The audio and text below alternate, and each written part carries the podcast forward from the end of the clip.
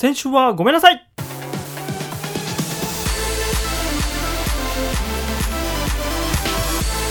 野田ラジオ。どうも最近犬のゲージで寝てる野田春樹と。えー最近ちゃんと布団で寝てる穂積春樹です。よろしくお願いします。この番組は野田と穂積が旬なことに口を出したりゲストさんと盛り上がったりお悩みなどを一緒に考える番組です、はい、本日もですね、まあ、定期開催です。野田スタジオからお届けしています。お願いします。はい。まあ2週間ぶりでございます。先週すみません。なんかね、ちょっと開く機会が多くなっちゃって申しそう訳ないだね。ちょっと穂積君の物理的距離ができたからっていうところではないんだよね、うん、単純にちょっとねあの波長が波長って言ったらあれだね。あの波長が合わないって言ったらなんか 情がなんか解散間際みたいな。お仕事だね。ね。仕事のちょっと予定が合わないみたいな時があって会えない時がありましたが最近ね布団で寝てんの？いや、おかげさまで、もうこれに関して言うと穂積君は布団で寝ないっていう子だったんですよ。あの椅子で寝たりね、あとなんか床。頭だけ突っ込むと 床で寝たりしてたんだけど。そう今ね家が変わって椅子がそんなふかふかの椅子がないから、うソファーもないから逆にこう寝る場所が布団しかないっていうすごいじゃん。すごいじゃん。この制約されると逆にうまくいくっていうね。どうなの？布団は。どうなの？やっぱいいですか、まあ寝起きはいいんじゃないですか？そうですよね。犬のゲージですかあなたは？俺はなんかあれなんですよ、まあ、帰ってくるでしょ家に。でうちんちにニコちゃんっていうチワワとはい。トイプードルのハーフの子がいるんだけど、はいはいはい。ニコーって言って、うん。ゲージの中入って、うん。えなんか、ね、一緒に寝転がってよしよしよしよしってなっちゃう。ねニコと遊んでるとそのまま寝ちゃうんだ。そう寝ちゃって朝迎えるみたいなのがあるんだよね、風邪ひきますよ。だよね。気をつけてくださいあなた。っていうのがあるんですよ。本当うん。に最近ありましたが、そうなんです。さて2週間もありますがどうでした？2週間。いやなんかいろいろあったんですよ。どんなことよ？いろいろあってあの、まあ、会社で結構お祝い事みたいのがあって、うんうんうんうんあのうちのですね会社の所長の松岡聖吾がですね、はい。千夜センサスという、まあ、ブック紹介ナビゲーションのサイトをもう2000年からやってるんですけど。すごいよね。22年目じゃあうん、そうね。で、それが、まあ、毎回違う本を紹介していくんだけど、それが1800冊目だったんですよ、これ。1800冊目。1800冊本を紹介し続けてきたんですけど、すげえ。20年かけてで、そのお祝いがありまして、まあ、その1800夜目がね、こうビジョナリーズっていうファッションに関する本で、はい23人のファッションデザイナーを取り上げて紹介するっていう。読んだわこあ、れ読んだ？前ファズミにほら紹介してもらって買ったやつあ、そうそうそう。うんそれそれそれ。だから結構最近の編集工学研究所はファッション系だったんですけど。へえ1800まあそうかちなみに穂積君の家にもほ本がめちゃめちゃあるわけよね、はい。どれぐらい読んでんの？どれぐらいあ今までどれぐらい読んだのって計算したことないだろうけど、うん。1800ってさ千人生で1800冊読んだ人ってあんまいない気がしててさいや、僕も2000は読んでるよ。2000は読んでるでし2000は読んでるよ。いや1800 2000ぐらいは読む人いいんじゃないの？普通いるか。うん。1800ってどれぐらいの規模感のレベル レベルなのか分かんないけど。えっとねそうだな。まあでもねそこまでめちゃめちゃ多いなっていう感じじゃないと思うよ。あ本当？うちの会社自体6万冊なんだけど、うん。えっ、とそうなんか1階のこのサロンスペースみたいなところには2万冊の本があってでタワーがいろいろあるんだけど、うんそうだったねでそれがだいたい2000冊ぐらいかな。タワー満はい帆でだから、まあ、普通のご家庭とかで換算するとまあどっかしらの壁一面が全部本ぐらいそんなもんか。だってさ例えば1日365日でさ1日1冊読んでもさ1年で365冊。うん、それ5年続けてもさ、まあ1700弱ぐらいでしょ。っまあねてなったらすっげえな。いやでもなんか文献とか調査系やる人って、そのうんまあ、全部熟読しないで拾い読みだけで同時並行で20冊ぐらい重ねて読んでるから、そういう消化の仕方をしていくわけね。そうだね。そっかすっげえな。俺何冊読んでんだろう。でも俺もねあの元カノに本をいいぞって言われて はい。女は男かい そこからだねしっかり本を読むようになったの遅咲き遅咲き今今咲いてるか知らんけど 遅くの読み始めてるいやでも野田家に行くとなんかねいろんな本が増えてて面白いですよ僕。あでもやっぱりさ本ってさいやもちろん全部をいや読まなきゃっていうプレッシャーなんだけどやっぱ本買うとプレッシャーあるよね。なんかあるね。お読まなきゃみたいな。買ったからみたいな。でもね、まあ、ある水準を超えると、うん。なんかなんていうの麻痺してくんだよねそれもえもういいやみたいな、うん。いずれ読もう。みいずれ読もうみたいな。まあ死ぬまであと60年以上あるしな。たいなどっかで読もうみたいな。え本あちなみにこの本の話から言っちゃうけどさ、はい。本はどうやって買うの？落ちあのフィーリングって言ったりするじゃん、うん。本屋行ってあこれって思ったらもう買っちゃいなさいみたいなのもあったりするじゃない、はいはいはいいやーねあのねこれ僕は何何期かいろんな買い方減ってんだけど今は僕アマゾンから完全撤退したんだよ。らしいね。プライムやめたんでしょ？プライムやめたしアマゾンのアカウント付けしたのね、で Kindle に入ってた200冊以上の漫画を全てデータ化したんだけど、うんまあ、これはね資本主義と戦うためには仕方なかったことなんだなるほど。犠牲ですね。まあそれはさておいて、はい。でもまあアマゾンがあった時は本当にポチポチしまくっちゃってたんだけど最近は書店になるべく足を運ぼうというふうに思っていてで結局もう僕はもう結構読んでるから大体この著者がこういうのとか本が見ただけでマッピングができるようになってうんる、うんうん。これはどこに位置する。うん。でその中で自分が今ほ欲してる系譜のところの最新を取ったりするっていうそういう感じに今はなってるけど、まあ、昔はでも本当にねつか図書館に大学の図書館で気気になった本全部片っ端から引っこ抜いてたから。そっかまあそこは無料だもんな、うん。図書館で本を借りるってのはどう思う？えーいや大学生の時は本当に週20冊以上借りてたから。まあ要はさホースビック結構赤入れるじゃん本の中に。そうなんだそれができないじゃんかレンそうなっちゃったんだよ。うん。だから赤線をひ線を引っ張り出すに従って僕のこのお財布もどんどんどんどんこう緩くなって軽くなっていったっていう古本とかも行くもんね古本古本はいいですよあのね市場に出回ってない本が出てるからしかもそれが結構でたらめの順番で並んでるからね本屋って基本的にあの並べる書棚の順番が決まっちゃってんのよへえ、うん古本屋ってそれ無視して適当に突っ込んでるからなんかわけわかんない本がわけわかんない本の隣にあったりして時系列がバラバラなのがいいみたいな感じそうそうそうなんか肉の歴史の隣にハンバーグの作り方あったりするからそういうことだね。あれこれいいんだっけ？みたいなね。そういう楽しさもあるとか、うん。じゃあ本当に運命的な出会いを果たすわけだそそうですね。いいね。ちょっと古本屋ってあんまり行ったことないからさ。あそうなんですか。うん。で神保町とかは行くと楽しいよなんかこの間めちゃめちゃ買ってきたって言ってたよね。やばいやばい。もう本当に危険だね。だだからコストコ行った帰りみたいになっちゃ めっちゃ持ってるやんそっかじゃあ今度行ってみます。うはい。俺ここ2週間何やったかな。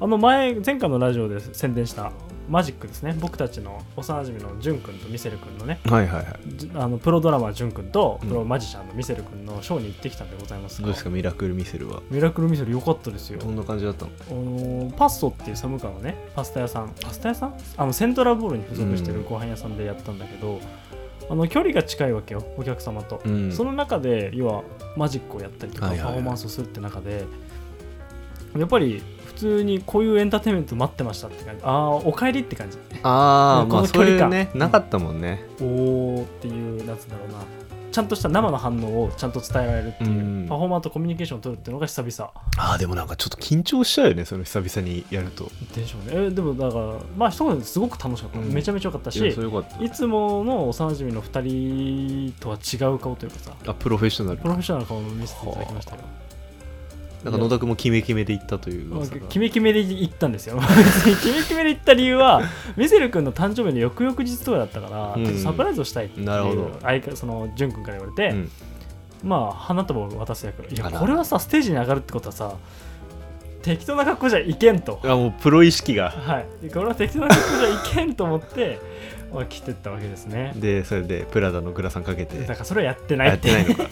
まあでもね本当になんつうんだろう。あったかかったね。やっぱり。お客さんもさやっぱり、まあ、アークっていうねドラム教室に俺たちは通ってて、はいはい。そこの出身者が基本集まってくれてたんだけどちょっとした同窓会で今何してんのみたいな。ママ野田ラの話も聞いてるよって言ってくれた人もいたし、あのママさん世代の人たちでしょ、うん。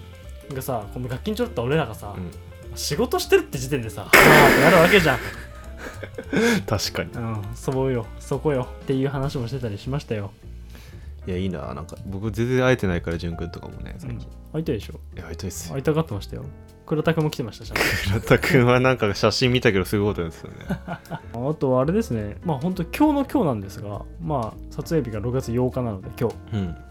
温泉行ったんですよ。ああはいはい。でサウナ入ろうと思って俺「整う」ってさ何回かこうラジオの中で伝えたことあると思うんだよね、経験したことないからややれるだけやってみようと思って、うん。まあ、まずサウナ入ってうん。限界までいようと。思って、うん。まあ、12分行ったんですよ。12分で一周するから時結構やりますね。でもうボタボタ。もう汗もボタボタで。もう本当に辛い。みたいな、うん。でそれでその後にお湯で流して水風呂入って30秒ぐらいでね体の中あったかくなってくるの。え。何これ？みたいな。でちょっとふわふわしてくるの。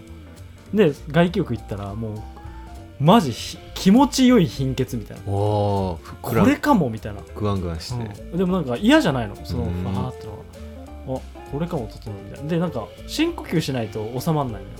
その場が、うん。でもその深呼吸するとなんかその吐く息と同時に確かに体の中の嫌なものが出てく感じ、その嫌なものっていうのは、まあ、抽象的に言うとストレスとかはいはいはなんか邪悪なものいなるほがど横島な木が 口から出てってるような感覚には至った。なんかインドヨガのプラーナみたいなね。フラだっていうの？でそうそれはあったね。これかなと思ったよ。ちょっと癖になりそう。そこは何？どこの温泉行ったの？俺はあの門沢橋のね海老名の門沢門沢橋のお湯際っていう。あなんか最近割と先にできたやつ？俺にできたのかな？でもない。でもすごくいいのはやっぱ漫画もめちゃくちゃある、ん。漫画喫茶よりあるんじゃないかなぐらい。そこで体を休めてたんだ。休めて漫画読んででしかもさ w i f i 通ってて作業スペースもいっぱいあるから、あこれ1日入れんなみたいな。あ作業して疲れたら整って。整ってみたいなそれができる。へえ。いいで実はですね、はい。久々の方からお便り来てるんですよ今日、はいはいはい。読みますか。行ってみますか。えー、お久しぶりです。はい。ラジオネーム水曜日よりの使者。お久しぶり。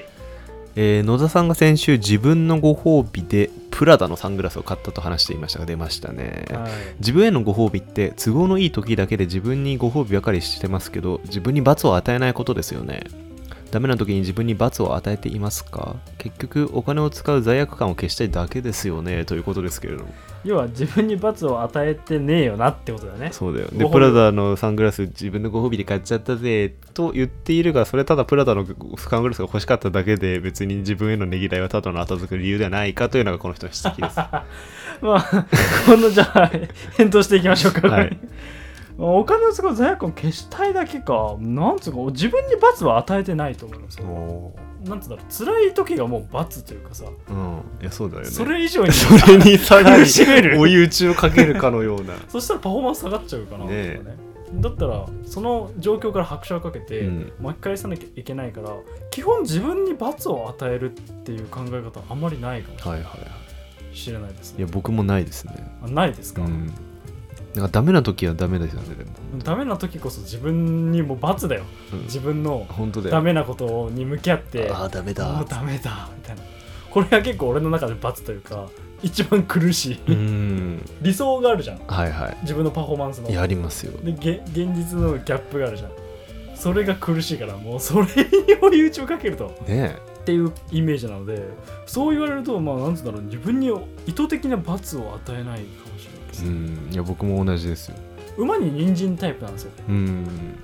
はいはいはい。物なんとか頑張るとかこあの看護師の国家試験もそうやって受かってるしあ車買ってたもんね。車買ったりとかあと初めてのあえじゃそろばんの1級を取る時も、もう携帯を受か買ってもらえるからっていう中学1年生の時、うん。そういうので馬に人参で取れたっていうのがうあったのでん。でもやっぱ罰って与えた方がいいんですか？いやーどうなんだろう。なでも罰ってなんか自分で与えるのって難しいよね。加減しちゃうからそうねだね。要はでも失敗が例えばだよ。うんとは犯罪じゃないけど人を傷つけてしまったうん。みたいな時にじゃあそれはやんないみたいな罰これはもうダメだみたいな。うん。例えばお酒で人を殴ってしまった、ん。じゃあお酒は飲まないもうっていう罰はありだと思うんだうん。あそれはね、うん。あると思いますよでもなんか僕ばまあ罰はそうわかんないけど、まあ、反省はした方がいいなというのはありますよあね、反省はな、うん、確かに。いや僕もさ昨日ねうん。あのーちょっと有名な日本画家の人が来ててはいはい。でご挨拶したんだけどなんかその時のなんか会釈をする角度が足りなかったなっていうのでめちゃめちゃ反省したの。すげえ。なんか僕そういうさ細かい反省めっちゃあって、あここで今お菓子を渡すカゴの手渡し方あんま良くなかったなとかさ。はいはいはい細かいところばっか気にしちゃうんだよね引きずる？ね引きずる。のそれかなり引きずるのよ。うんうんううんわーちょっとな今足右手の方右足の方が長く出ちゃってたなみたいな。誰もき見てないと思うんだけど。うんうん。ここ見てるやついるだね、本当。でもねそういう反省をねしししてましたね確かにそれに関して罰を与えるわけじゃないもんねそれにね、まあそうか。でも俺も引きずるのはやっぱ電車の中で席を譲る問題かな。あーありますね。なんつうんだろうね。譲られたら俺やればよかったってなって、うん。結構引きずる、うーんあーなんでやあーできたな自分で。そうなんかできたなーみたいなって思っちゃうね。あるよねそういうの。ある。なのでだからプラドのサングラスは自分ではご装備ですございますがこれは馬に人参的ないやり方なんで俺は。なるほど。はい。まあご褒美ではあるけれどもあの 先に美味しいものは先に食べちゃうって感じですね。ああはい、はい、あでもそれで言ったらなんか僕ご褒美与えるの下手かもしれんわ。自分に？うん。じ自分にご褒美って今覚え思いつく？最近罰も与えないけどご褒美も与えない？与えないかもしれない。すごいなんか、まあ、精神科領域でいうと隔離室ですね。隔離室？なんですかもう要はなんつうんだろう何もない何も。ないいやでもねなんかそれこそさ本とか買買っちゃうじゃん。なんか僕割と衝動的にも最近はなるべく控えてるけど買う癖があって。だからなんかわざわざご褒美だって思って買うんじゃなくてあこれ必要だから今買おうみたいなそういう感じになっちゃう。だからなんかすごいセレモニックにならないっていう。お金使ってみれば。最近ですね僕コーピングの授業をしたんですよ。何ですかそれ？コーピングってコープっていうのは守るって意味なんですけど、うん。まあ、要は自分を守るためうん。のとかストレスに対対してとか怒りの感情とか悲しみの感情不安の感情に対してどういうコーピングがあるかっていう、うん。そのコーピングっていうのは手段、うん。それを乗り越えるための手段をどんどん上げてみよううんっていう、例えばだけど俺だったら俺の一つのコーピングは例えばテニスをする、うん。気分転換とかだね。なるほど。とかドラムをする。音楽を聴く。寝るとか、うん。だけど俺一番効くなって思った俺のコーピングは、俺意味もないけどビジネスホテルに泊まるなの。ああーはいはいはい。ちょっと贅沢かうん。つ隔離される状況でうん。羽伸ばせる自分だけの空間、う俺これコーピング一番効く、んなるほど、そう言われると穂積君の最大のコーピングが何だい？僕入院？入院？究極だな。いやでもここれメンヘラみたいなさ。これねいやこれあんま良くないかもしれないけどさ、これは入院しちゃったじゃない、うん。その時に僕が今抱えてた仕事が全て飛んでったのコーピングだね。なんかあ俺何もしなくていいの？みたいななんかそういう気分になっちゃった。メンヘラみたいだね。やばいないやちょっとなんかやばいのかもしれない。気をつけます。で入院がコーピングってことですね。うん。すげえ聞いたことないけどな。みんな入院しないためにコーピングやってる やばいわそれ。ちょっと行き過ぎてるわ。まあっていうことがあったりしますよ。はい。なのでまあはい水曜日さん。まあぼ罰は与えてないですが。まあ確かにねお金を使う罪悪を消したいだけというかまあ自分的にはね馬に人参のつもりで買ってますと。いやいやいや、はい。い、いと思います。もう一件来てるんでね、はい。あ水曜日さんですね。はい、ありがとうございます。ありがとうございます。えー先週恋に悩むリスナーからメールが来ていましたが、はい。僕からもアドバイスさせてください、お。えーまず好きな子の前で仁王立ちします、へ。えーその好きな子の前で鼻くそをほじり食べ。気持ち悪い。と言われたら閉めたもの。え気持ち悪いの？え妊娠した？え俺の子か？えじゃあ結婚だな。と言えば石ころです。だそうです。バカか。すげえな。すげえよこれ。いやどこから突っ込めばいいのか分かんねえもんなこれ。どどんなメールだったの？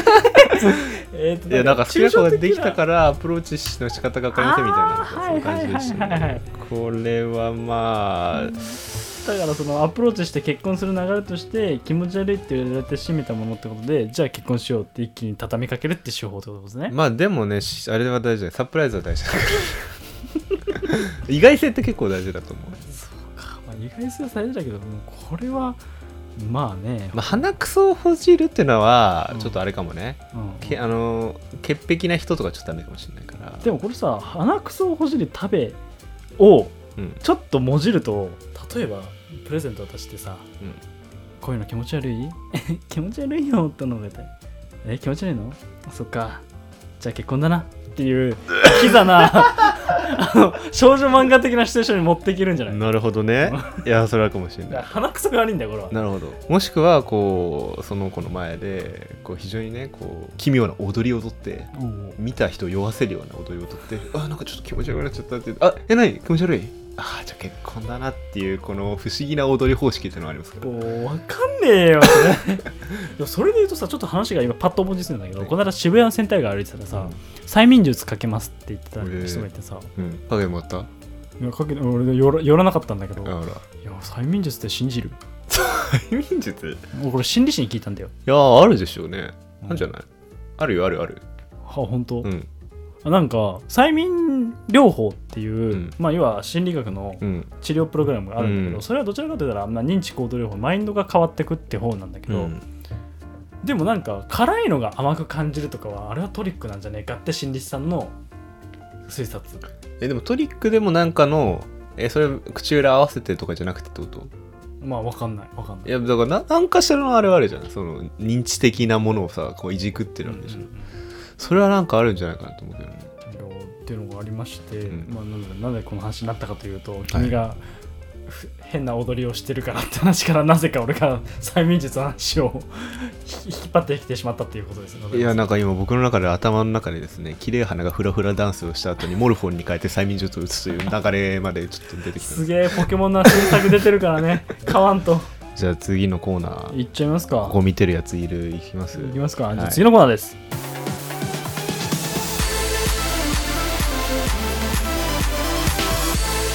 野田ラジオ。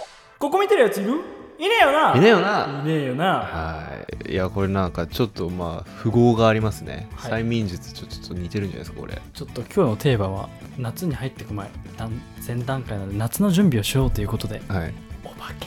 お化けですよ皆さん。お化けの話です。やりましたね去年も。はい去年し怖い話をピックアップした時の穂積君の読み方がめちゃめちゃ良かったっていうのがありましたが まあ今日はお化けについて、まあ、お化けって言ったらやっぱさ普通になんだろう怖いうん。驚く、信じてるか信じてないかう、ん。呪われてるかうん。その辺の話題しかお化けの話題ってないでしょ、なるほど。もうそこをね、まあ、ちょっと一歩俯瞰してみてうん。お化けを冷静に分析しない してみませんかと。なるほどね。それで夏に備えて夏は無敵になっていく。おお、はい。お化けにあっても怖くないぞと。そうなんです。いうところですけど。えどうですかお化け？信じてるか信じてないかですか？うん。僕は信じてます。おおお化け好き？お化け好きっていうか俺ねお化け好きです。おおどういう？霊感はないんですけど、うん。俺ね結構メルヘンなんです頭の中。うで、ん知ってるよ お化けの友達が欲しい。おおしたら例えばあのテスト受けてちょっとさカンニングしてきて お前もうテスト受けることねえだろほとんど。とか友達お化けの友達ができたって最高に面白くない？なるほど。うん。あっちの世界の話ちょっと教えてよ。自分でかいななるほどね。っていうところだったりとか。オバフレ。オバフレ欲オしいなですねていうところで、まあ、はい。心霊体験はやっぱ病院あるとあるんですけど、はい。ナースコールが鳴っちゃうとか、うん。そういうのはああったんですが、まあ、実際に見たことはないんですございますが、うん。まあ、そもそもお化けって何なんだろうみたいな話をしていこうかなと思って、はいはいはい。まあ、お化けってもう多分皆さんお化けって言ったら、まあ、お化けってこういうもんだろうってあるかもしれないけど、うん。お化けって、まあ、俺の中で言ったようにメルヘン、まあ、あんま怖さ、まあ、もちろん怖いことをされたら怖いんだろうけれども、信じてるってさっき言ったけど信じたいの方が大きいんですよ。はいはいはい。うん信じていたい、うん。やっぱり、まあ、俺の身内が亡くなった人がお化けとしていてくれたらちょっと安心感があって、うん。将来会えるかなとかね、うん。俺が死んだ後会えるかなとかそういうマインドになったりとか、うん。お化けっていう世界線で俺はね死んだ後の楽しみっていうのをすごく思ってるんですよ、うん。死を楽しみにしてるああまあ言い方変だけどね。はいはいはい。要は世界旅行をしとしようとか、うん。無重力の宇宙までお化けで行ってみようはいはい。魂だったら生きるだろうっていう意味で、うんお化けの旅行ってのをすごく楽しみにしてて、うん。で死んだ人ってさまあ人間ができてからさまあもうめちゃくちゃいるわけじゃん、うん。今生きてる数の何億倍何兆倍いるわけでしょ、うん。だけどその中の数人しかお化けとして出てこないわけよ。確かに。そのま以外のめちゃめちゃ多い人ってなんでお化けの世界があったとしたらこっちの世界に来ないかっていうと、うん。あの世の世界がクソ楽しいからっていう 俺の持論を持ってるわけですよ。なるほどね。はい。じゃあみんなその来てくれてる人たちはその楽しさを差し置いても会いたいって来てくれてるそうそうそう。あとは何かすごいじゃん。そう本当にこっちに未練があるとかあね自爆されちゃってるけどね。でも未練がある人なんて絶対いるわけじゃん、うん。もうちょっと行きたかったな、はいはい。でも未練をどうでもいいぐらい、ん。あっちが楽しかったら未練なんてなくなるみたいな。なるほど。っていうような世界線を俺はちょっと考えてるのでちょっとお化けを信じたいってあ。るのもその辺もあるんだけど、うん。もう一つの観点で言うとお化けの見たとか、うん。霊媒師とか、うん。ああのお化けを見た時の呪われた発言とかって、うん。ぶっちゃけ精神医学でもせ説明ついちゃうんだよね。なるほどね。神経の病ってやつか。そう神経の病、うん。そう精神医学でもぶっちゃけ、えー、と筋が通っちゃうっていうのもあって、なのでそれを一概に統合失調症だとかで妄想幻聴状状態うん。っていうまとめ方もできちゃうんだよね。なるほどね、うん。っていうので、まあ、穂積君どう思ってるかなみたいな。いやーそれはね面白いですよね。今ちょうど神経の病って言ったけど神経重ねが淵っていう何落語があるんですよ。ほうほうほう。えーっと、まあ、ちょっと、あ、待って、三遊亭長だっけな？ちょっと作った人忘れちゃったけど、あのーそれか、まあ、それこそ、その神経の病っていうか、まあ、精神病みたいな概念が海西洋から輸入されてきたぐらいの時でだから文明開化以降だけれどもその時に、まあ、お化けなんてのはまあ神経の病ですよっていうのであいう話なんだけどその中でこう人が狂っていく方が怖いよねっていうようなのとそのいわゆるこうお化け重ねっていうおお化けが出てくるっていうのがうまいことこう入り乱れてるっていう話なんだけど。じゃあ要は人間がちょっと狂っていくのが怖いよね。だからうん。お化けって例えとこうかみたいな、うんっていうのとあと本当にお化けも出てくるんだけど、うんうんうん。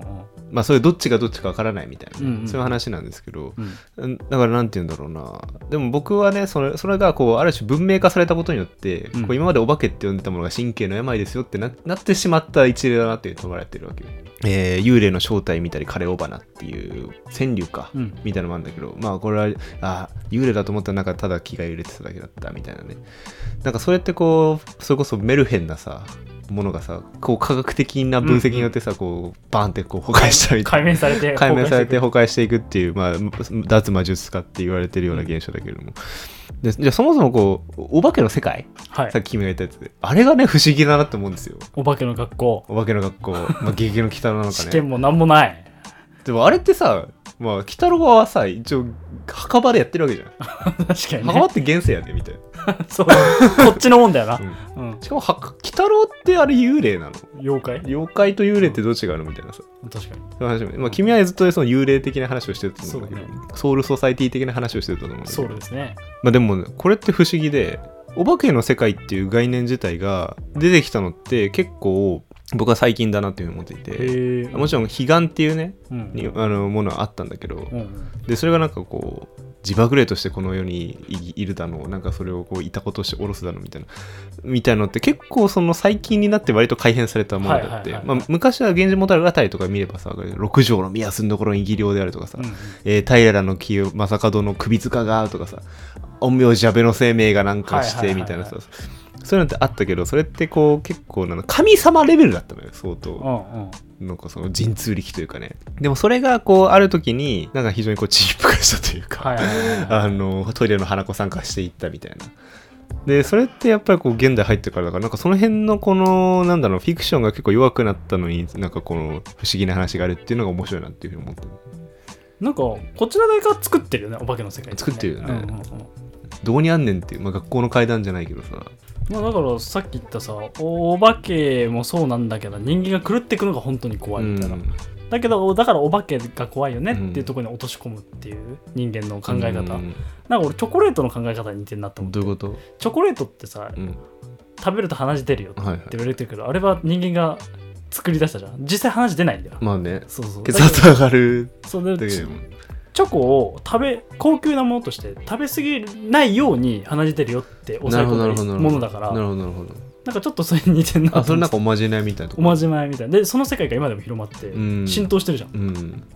チョコ食べると鼻血出る、うん。じゃなくてそれの元って鼻血出るんじゃなくてチョコって高級なもの戦後高級なものとしてはいはいはい。えー、と食べ過ぎないように鼻血出るよって抑えとかないとえじゃあやめるっていうとこ。ろん。なんかそこを行き過ぎないようにするためにチョコは鼻血出るよっていうのがお化けが出るよ。まあ狂わないようにね。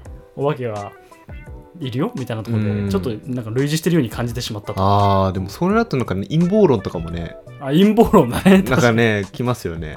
何かこのアメリカ人全員トカゲ人間説みたいな。本当は隠したいことを うん？ん本当のことを隠したいがために陰謀を流すみたいな、はいはいうん。それにあ近い。カバーストーリー的なね。うん。だからお化けってのを作るみたいな、うん。じゃあ本当に怖いのって人間がぶっ壊れちゃうことみたいな。うん。ことになっちゃうよねそしたらね。いやでもそうだと思う。結局お化けの何が怖いって結局あの世が存在するっていうのって結構怖いと思うんだよね。うんうんうん。いやもう救われる可能性もあるんだけどこう自分とは全く関係ない秩序の世界がもう一つあるって結構怖いわけじゃない。そうだね、うん。で自分が今へ平和で生きてるものが脅かされてるわけだから。ねでもなんかそういう風にさ考えるとさあー最近ねこう Q アノンっていうのが流行ってるじゃないですか。知ってます？Q アノン。わかんないわかんない。えー、となんかアメリカのすごい金持ってる連中が子供を誘拐してきて、うん。その子供の消化体から取れる、えー、となんかすごい変な化学物質がこう若返りに効くからそれをなんか抽出してとなんかあのアメリカのハリウッド俳優はみんなそれを飲んでんだみたいな、マジで。めめちゃくちゃ流行ってんだよなんか。すっねぽんの生き地みたいな。そうそうそうそう。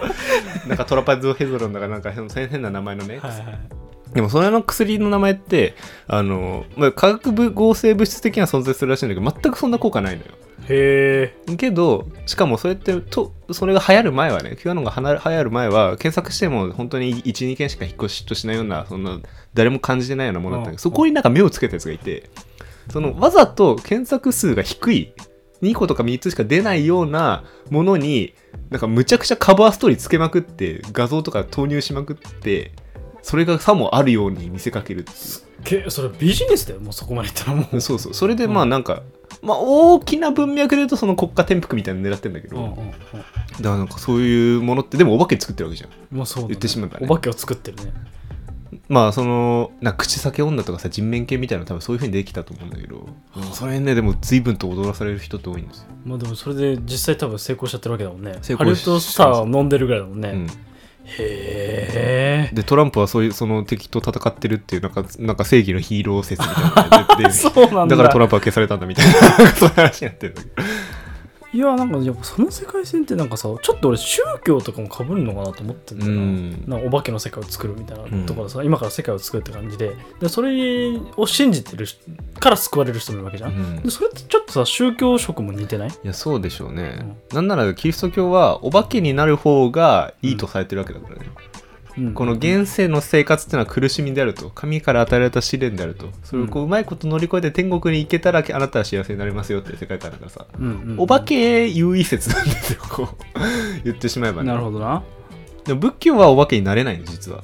うんうんうん。本当はね下脱するからそのお化けループから出るっていうのが目標だから。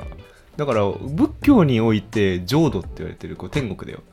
ができたのってあの日本においてなんだよあそうなんだ。あまあもう厳密には中国にもであったんだけど、うん。それが広く浸透したのって浄浄土宗、ん。浄土宗っていうものってあるじゃん。浄浄土真宗とかね、うん。まあ親鸞とか印伝とかの、うん。あの名前だの世界だけれど。もそれってこう阿弥陀仏っていう謎の仏が阿弥陀浄土っていうところにいてそれが救ってくれるらしいんですよ。その難民として待ってるお化けたちをね。それがこう浄土宗の考え方なんだからだから、えーその浄土に行けたら極楽浄土、ね、極楽浄土ってやつですね、うんうん。でも極楽浄土って仏教的にあっちゃいけないからさ。うんうん極楽浄土に行かないのが仏教の本当の商業仏教。の俺なんかさ今の話をいろいろ聞いてさ、お化けのやつとかもそう宗教とかもそうなんだけどさ、うん。結論行き着く先ってさ死への恐怖じゃない、いやそうでしょうね、うん。いや本当にね隠すためにお化けを作ったり宗教を作ったりみたいな、いやーなんかさこれどういうふうにしてそのか向こう側の世界っていうものが生まれたんだろうなっていうふうにね、うん、原始人の気分になって考えてみるとさうん。昔でも暗いわけじゃん。で月の光とかさ、まあ、もしくは火が使えたから自分が火が焚いてるこう焚き火の周りぐらいしかちょっと見えないわけでしょ、うんうんで一寸差が闇なわけじゃん。うん。でマジでそのほか向こうがいたなんか虎に食い殺されるとかさあったあったわけでその死の世界が暗闇として存在してたわけじゃない、でそんな中でさ仲間が死んじゃったりしたらさうわあいつあの暗闇の世界に取られてしまったんだ感ってすごいあったと思う、うんうんうんうんうんうんまあその例えばヨーロッパの中世とかだとなんか全部城壁に囲まれてたりしたから、うん。城壁の外ってマジで暗い森だったのよ。うん。ドイツとかってね、アーヘンとかってそうなんだけどらそういう外側に行ってしまったヒアではないデアに行ってしまったっていう感覚ってすごくあったと思ってでそこに対する恐怖ってどうしてもあると思う、うんうんでそれをこうやってどうやってまあ君も言ったけどどうやって埋めるかというかどうやってそれに対応するかっていうためにいやでも死んでしまったけれどもそこで救いがあるかもしれないっていうかもしれないを作り出すっていう。はあはいはいはいはいでおそらくこの自分の仲間が死んじゃってなんか未練が残ったとかあると思うんだよね。でもうん。まあきっとあの世でこう幸せになってくれるんだろうなっていうふうに思いたい気持ちもあるみたいな、うんうんうん。そういうことか、うん、っていうのはねあると思うんですいやなんかさまあいつの話か分かんないけどさ人類で初めてさうん。死の世界を唱えた人ってさうん。罪深いね。いやなんか人もいっぱい救ってるけど、うん罪深さもあるよね。うん。いやでもねある一説によると人類が、えーこれ bicameral mind っていう脳の仮説なんだけど、うん。